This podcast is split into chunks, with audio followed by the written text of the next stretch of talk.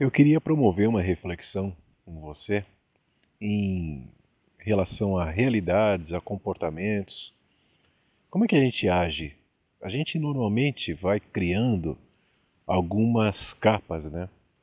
Quando eu criança, eu acho que a melhor forma é ser esse menininho desse jeito. Adolescente, já quero ser com autoimagem, o rebelde, o, o, o que entende vários processos o que conhece, o que desfaz do, do, dos mais velhos, porque eu entendo, eles não estão na minha linha de raciocínio. Eu vou ficando um pouco mais velho, vou entendendo os outros, vou crescendo, vou envelhecendo eu mesmo e começo a mudar minhas perspectivas. E eu mudo as minhas imagens. As imagens de quem eu construí querendo ser, mas não quem eu fui de fato. Porque quem eu sou de fato não tem essa alternância de perspectiva e de comportamento tão grande. E aí, nesse contexto, a gente vai criando expectativas em relação à projeção. Agora eu sou empresário, agora eu sou isso, eu sou político, eu sou o presidente, o homem mais poderoso do mundo, o presidente dos Estados Unidos, né?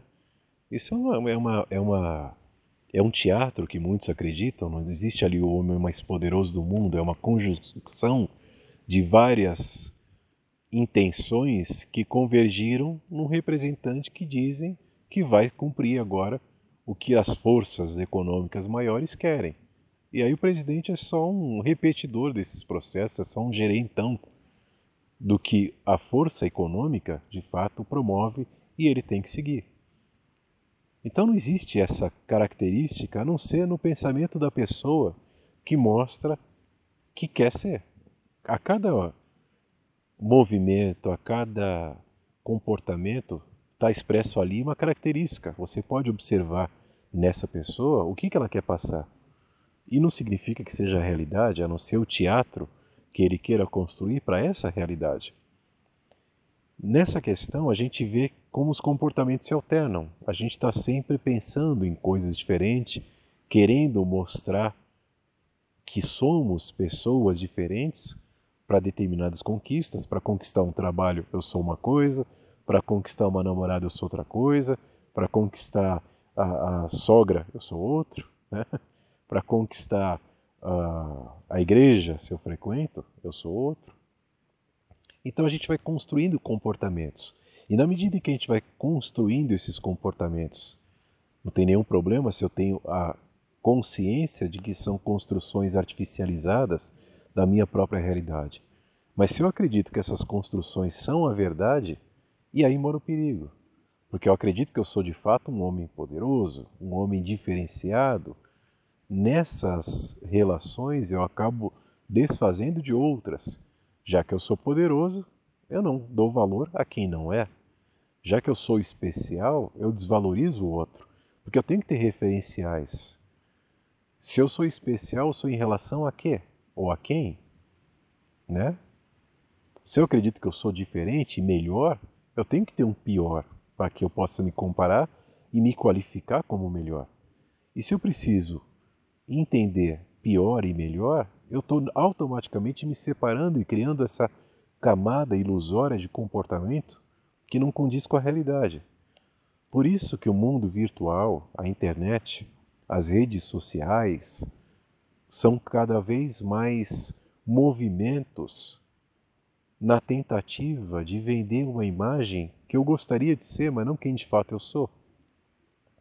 Existe um, um lugar, na, se, não me engano, não me engano, é na Tailândia, que chama o Portal do Céu. Isso é interessante, já que, que é um lugar bonito, uma construção interessante, está com umas montanhas abaixo. Só que uma pessoa foi lá e fez uma foto diferenciada, com um jogado, uma jogada de espelhos, conseguiu fazer uma coisa fantástica.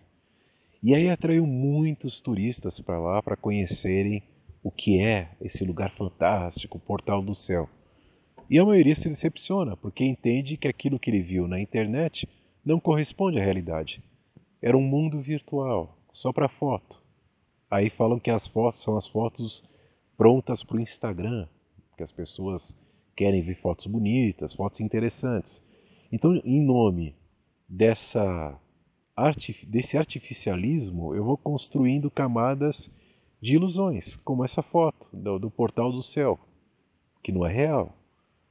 Mas se acreditaram que eu estou ali numa, numa, numa perspectiva, numa vista fantástica, eu também posso me fazer diferenciado, eu também posso me valorizar e querer que os outros me vejam de forma especial e ser famoso, e aí vai, né? não, não para mais. O alimento do, de, um, de uma perspectiva de comportamento acaba se tornando muito forte e nada pode saciar isso, porque as expectativas vão sendo cada vez maiores, vão se construindo de forma paralela, de forma de, de em caminhos muito maiores do que anteriormente eu projetei, porque agora esperam de mim também aquilo que eu esperei que esperassem. E eu quero corresponder a essa imagem. Aí o mundo virtual, que é só uma representação do real, passa a ser um movimento em que eu estou mais interessado do que a própria realidade. Eu não quero mais viver na realidade, já que nas redes sociais e no mundo virtual eu sou visto de outra forma. Não veem as minhas inseguranças, não veem os meus limites, não veem as minhas incoerências, não veem as minhas dúvidas. Ali eu sou perfeito, como eu gostaria de fato ser. Agora, essa perfeição que inexiste na realidade, existe só dentro da minha cabeça, dentro dessa construção que eu fiz. Mas não é real.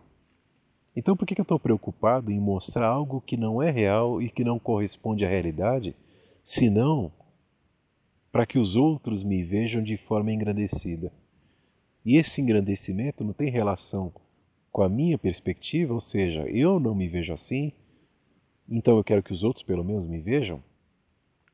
E aí você transporta isso para o mundo na internet, virtual e nas redes sociais e vê que é só uma projeção da realidade. As pessoas fora da internet também estão tentando se mascarar, também estão tentando fazer um tipo que seja característico daquele personagem que ela quer construir, mas não corresponde a nenhuma realidade a não ser o personagem do momento. Então, de personagens em personagens, nos tornamos adultos, envelhecemos e morremos, e até na morte eu gostaria que me lembrassem, fizessem tal música e fizessem tal, tal hino e me vissem de determinado jeito, porque eu quero que a minha imagem fique. Qual é o legado que eu vou deixar? De que forma vão enxergar minha imagem, mesmo depois da minha morte? Você vê que as projeções são tantas que até após a morte a pessoa se preocupa em ser lembrado e visto. Por quê? Porque essa perspectiva e essas construções de comportamentos são tão presentes durante a nossa existência que a gente não sabe mais viver sem isso e projeta isso até para depois da morte.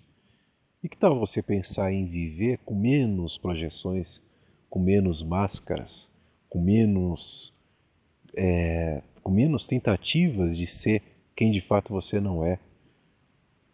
E se de repente te reprovarem, não tem problema. E se de repente não te acharam um super-herói, também não tem problema. Se não te acharem aquela mulher fantástica, não tem problema, não precisam achar nada. Né? A questão de achar também esbarra na perspectiva do outro, com as suas próprias contaminações, limites e desentendimentos. Então, na medida em que você começa a perceber quem de fato você é, você vai ser cada vez menos. Você vai se preocupar cada vez menos em se projetar e em se mostrar, porque basta ser e usufruir a existência. Rótulos, títulos, definições são superfícies. Pontualmente podem ser importantes em algum evento, em algum momento, mas para a vida não. Para a existência temos coisa muito mais ampla para usufruir, para experimentar e para viver. Basta você querer que a sua vida se amplifique e não querer se apequenar nesses rótulos e definições. Depende da sua intenção e perspectiva. Fique bem.